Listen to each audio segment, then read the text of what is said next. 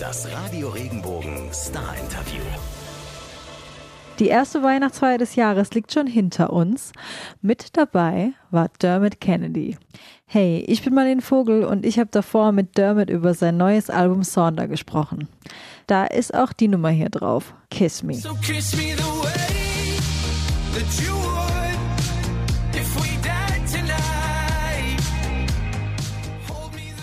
Und so viel wie Dermot gerade rumkommt, war für mich die erste Frage ganz naheliegend. Dermot, I followed you on Instagram, and your traveling plan has been crazy in the past few months and weeks.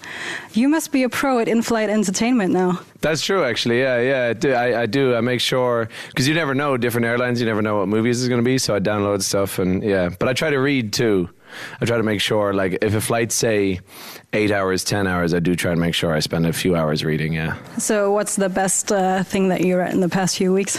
Uh, I just finished a book called The Magician by an Irish author called Colm Tóibín, and um, it was about a German author actually called Thomas Mann, and uh, it was really, really great, really good. All right, we'll dig into that. But of course, you were traveling on behalf of your new record, Sonder. And we talked a couple of years ago. I remember that because it was my first interview on Zoom during the pandemic. Oh, right, yeah. and you were saying, okay, you- you're just about to start to focus intensely on working on album number two. Right.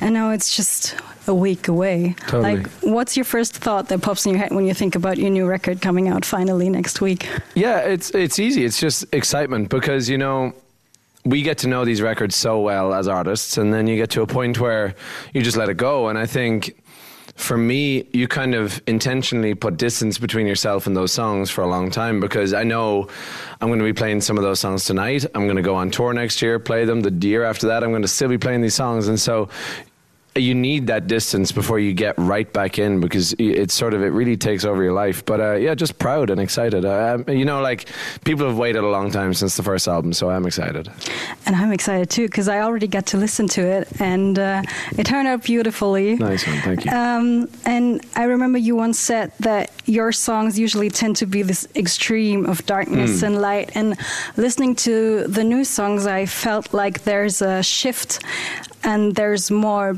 lightness and brightness coming Yeah. through. Would you agree? I think so, yeah. I think it's always important for me to kind of, if it's going to sound lighter and a bit sort of more joyful, I think there still needs to be some really heavy ideas in the lyrics and some power in the lyrics. But yeah, I think just even as a person, I feel a bit lighter than the first album, so it's good.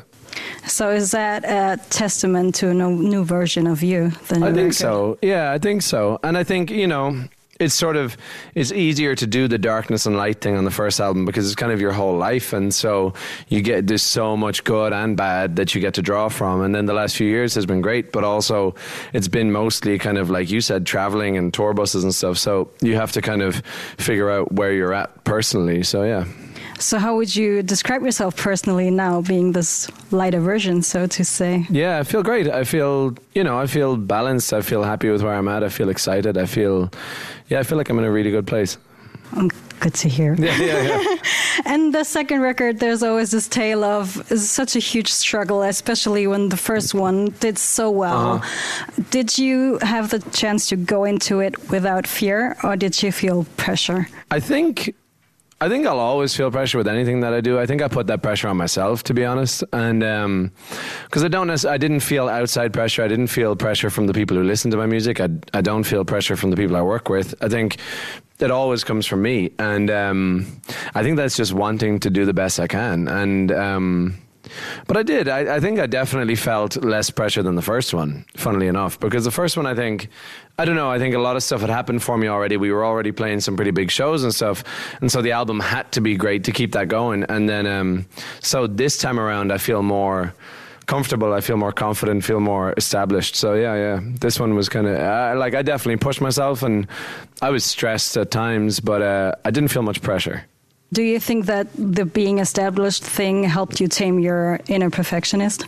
Uh, a little bit, yeah, because especially these days, you know, like you can people are releasing music all the time, you know what I mean? And so it's nice to kind of get to a point where certainly with lyrics, you kind of trust your own mind and your own heart and you just you write what you think is good, and then sometimes come back to it, but usually just leave it alone, you know, because like trust that it felt good to write it that way, and just, you know, I think I think as well.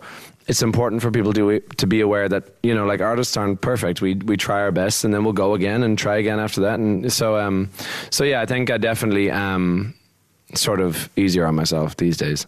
So did you have to learn how to fully trust yourself with this process? That took a long time. Yeah, yeah. And I think I think about like the journey that certain songs had for me years ago. It's like it wasn't fun. You know what I mean? Like I felt like it didn't even feel like I don't mind working, but uh, for a song, but it didn't feel like good work. It was just like me getting in the way of myself because every single lyric I was like, this isn't good enough. This isn't good enough. And if you kind of keep that attitude in such a strict way.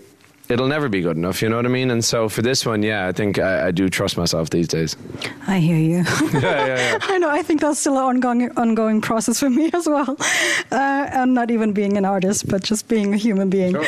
Um, coming to Sonder stories, uh, like what made you want to change perspectives? Perspectives from like being the one to tell stories and also including your fans more to be the storyteller, maybe, and putting the focus on the we. Yeah, yeah, yeah. I just think I think that's something that artists say a lot and musicians say a lot, but I think the idea of Sonder just lets me do that for real, you know, and and it truly Sonder meaning sort of the the awareness that everyone's story is just as important and as as complex as yours, and so it just gives me the opportunity to like say if I wrote a song and I said, "Oh, well, this is about my grandmother passing away and this is about this." Someone else can just like fully say, "Well, to me it means this," and it, it, it's as valid as what I think, you know. And that's why some days I kind of with songs I don't get too deep into what they mean to me because I don't want to get in the way of what other people think. You know, I think to some degree it's not necessarily fair for me to be like, no, no, no, it's actually about this. It's like just take the song and whatever you need, just take that from it. There's one meaning, and you have to have to understand. Yeah, it, right? yeah, yeah, yeah. So what's what's it like for you to read through the stories? Because I'm sure they're pretty heavy. Yeah, it's amazing, and I think. Um, some really courageous stuff in there and some really powerful stuff. And yeah it, it's it's a lot to read it but it almost yeah like i said it, it, it almost feels like i'm just reading. It almost doesn't feel like it's based off my music. It just feels like it's a community of people and and it's uh, yeah sometimes it feels like it's me the music and then them. And we both benefit from the music being in the middle.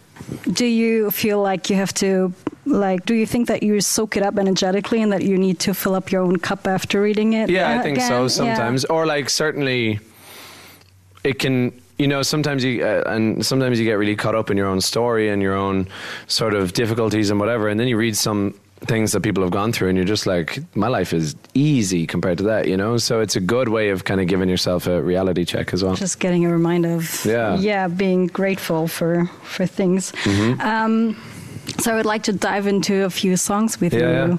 Any Love is the first uh, song on the Yeah. record, and the lyrics go, "The story I would rewrite so I could stop you leaving because its ending's all wrong." Are there stories in your life that you would like to rewrite? Well, it's funny because yeah, it, like that was the first question I asked as part of these Sonder stories. Like, if you could rewrite one thing, and I was going to do my own answer just to even show people how to do it. But then, if there's anything I'd rewrite.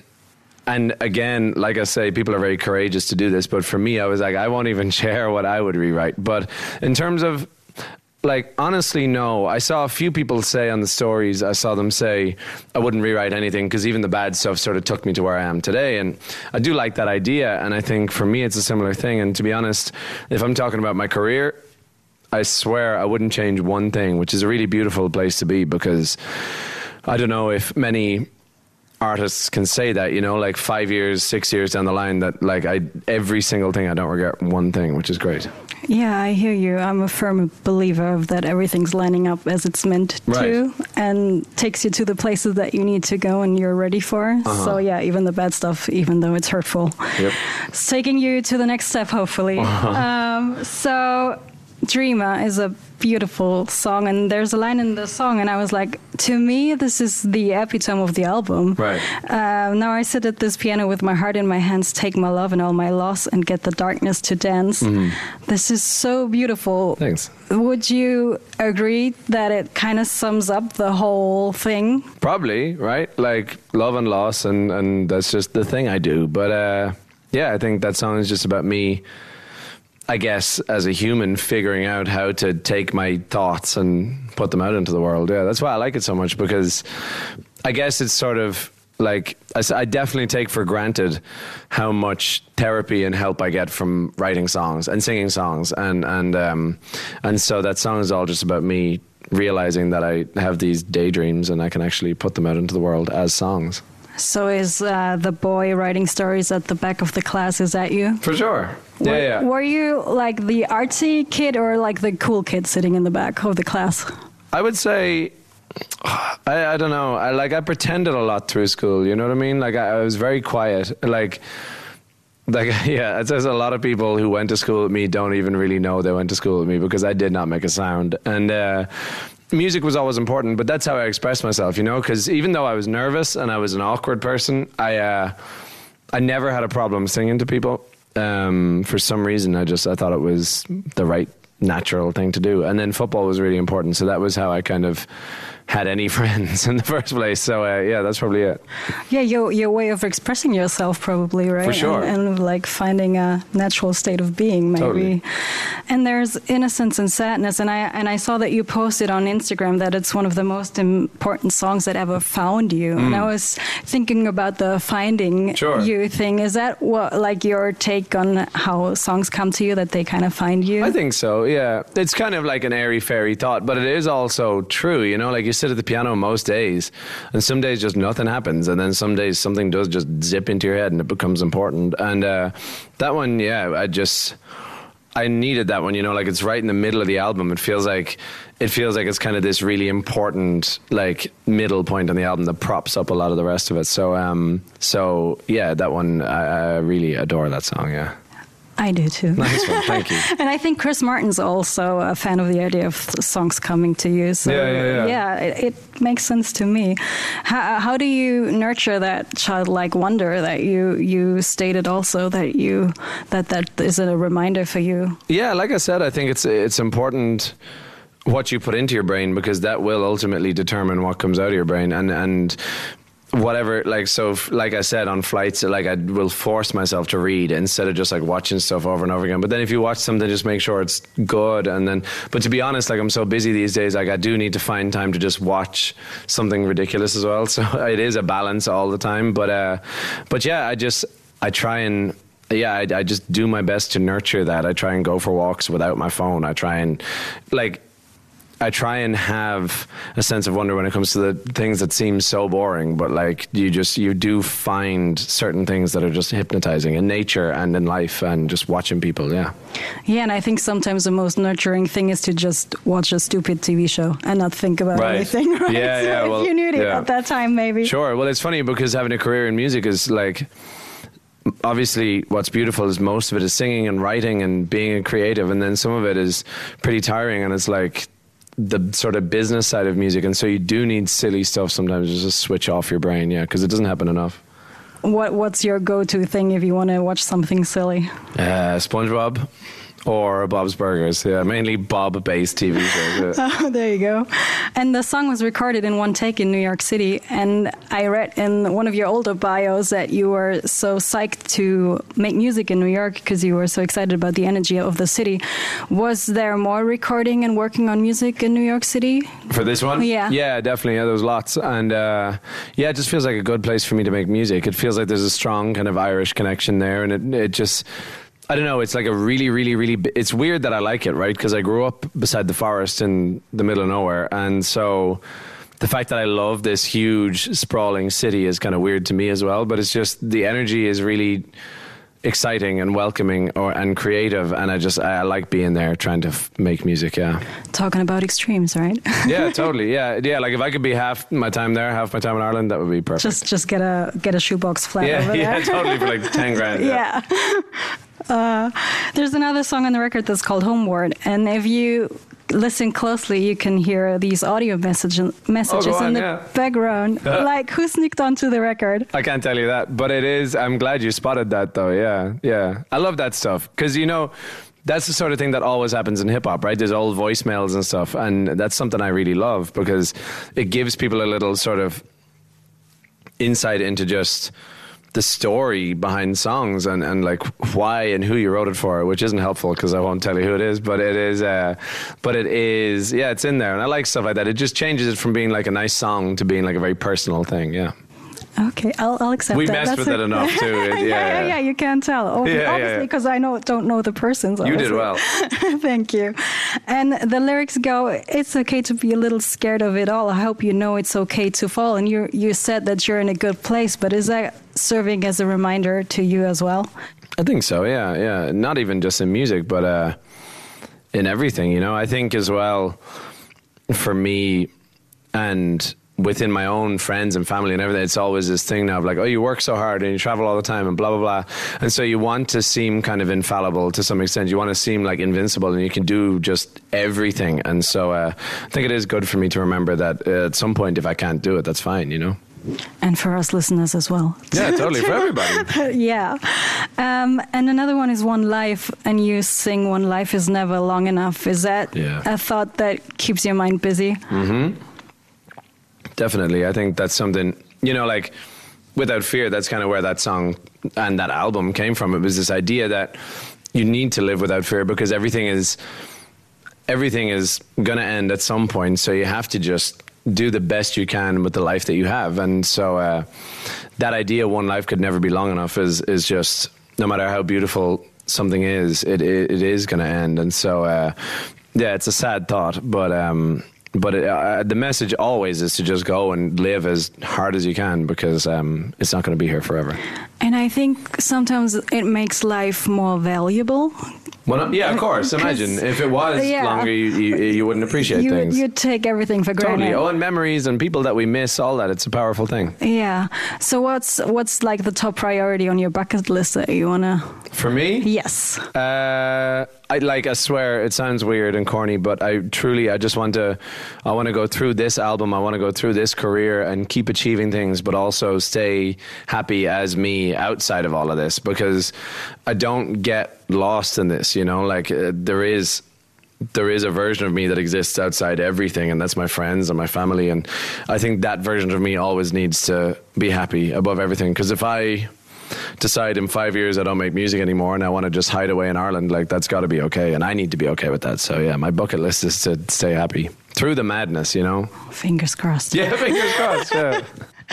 And and you spend like lots of your summer days busking around the world Mm. as well. That must have been a crazy trip down memory lane for you. Totally, yeah, yeah, but also a lovely sort of way of kind of figuring out how far I've come because it's funny when you play the bigger shows, like ten thousand people, whatever it is. Like you can't really see anybody, so sometimes we'll play these huge theaters and arenas and stuff. And sometimes when the lights are down, you literally feel like you're just playing into like the abyss. And um, and so the busking was a beautiful way of kind of really just seeing people and knowing that if I post something about it, that people will take time out of their day to come find me. And uh, that is, it's funny because the crowds were smaller than the headline shows we do, but it was still kind of like, oh, this is sweet. Like people will actually show up. Yeah. That's uh that's so crazy, right? Because thinking back to how you started, and then you can just like snap or put something Yeah, on, yeah, your yeah. Instagram, and then I play my will- own music, which is the key because when I used to play back in Dublin, I just play covers because no one cared if I played my own music. So did did you have to experience someone not liking your music also when you started out? All the time, yeah. People not liking me as a human. Busking's crazy. Busking is like busking is like a tough gig. Like if people if you see someone like say even here or anywhere in the world, if you see someone who plays like every day and really goes through it every day, like that's not easy. So that's my advice to anyone. Like if you have money to spare, like do dish it out because those people work hard. What's the craziest moment that you remember encounter that? I had some good ones. I remember we were playing a song by Van Morrison, and um, and the lead singer of the Waterboys was walking past and came and said hello, and he he said thank you for playing real music because it was uh, Into the Mystic by Van Morrison. We were like, oh sweet, it was a very nice interaction. But there was some, yeah, there was some crazy stuff. I mean, like I remember playing in Boston. And then, sort of the next day, I played someone's wedding, like two hours outside town, just because uh, they heard me while they were getting their hair done for the wedding. And lovely stories, yeah, really nice things. The sort of because when you play on tour, you kind of you're in the tour bus, you go into the venue, you go on stage, do your thing, get back on the bus, and go. Uh, so like the busking gives you all these little mini moments and stories that you can't get from big headline shows. Yeah, yeah, like the one-on-one probably more Totally. than, than anything else. Um, so it feels like we're we're starting to wrap up this year already, Uh-huh. and uh, you're I know you're keeping Ireland close to your chest. Uh, and like, what are you looking for most when you think about coming back home? Um, peace and quiet, you know, that's the main thing for me. I think uh, this lifestyle is so crazy. It's so busy. Everything is so intense. And so to go home and just do nothing. And to be honest, like when you're on tour, everything is cities. It's like this city onto the next one, all massive buildings, all concrete. And like for me to get back and just see like grass and trees for miles and miles, that means a lot to me. So uh, yeah, I think I would be a pretty lost person without going back home. Oh yeah, I hear. I think most people would be Yeah. right. You need a home, whatever it means to you. But Definitely. if it's a person or a place or I don't know, your own soul, Yeah, yeah, you yeah. need to have that home feeling. And speaking of home, and it's the first Christmas party of the year today, and I'm so glad that I can start listening to your version of Driving Home for Christmas on repeat again soon. Um, like, what's your favorite part about Christmas? Uh, I mean, like, obviously going home is one, but just I feel like I don't know. Everyone just seems happier. Truly, you know, like I think, especially nowadays, people have so much going on, and it's as if you kind of get through the year, which I hate, you know, because I think everyone should sort of cherish every day, and, and it doesn't matter what time of year it is. But it is, it's nice to reconnect with people. But I would say top of the list for me these days is to go home and see family on a regular basis and see friends that I haven't seen in months. And yeah, it's just a time for people to reconnect, honestly. How are you going to go about Christmas? Are you celebrating at home, or was is there like a certain tradition that you do? No, we just sit at home. Uh, we sit at home, eat way too much food, drink too much, usually sing at the piano at some point. Yeah, yeah. It's pretty standard Christmas, but I love it. I I'd love that too. I'm so excited to help you spread the message about the Sonder stories. Nice one, and thank you. um, thank you so much for your time. And I'm. I'm excited to see where Sonder takes you. Me too, yeah, we'll see. Nice Thank one, thank you. you.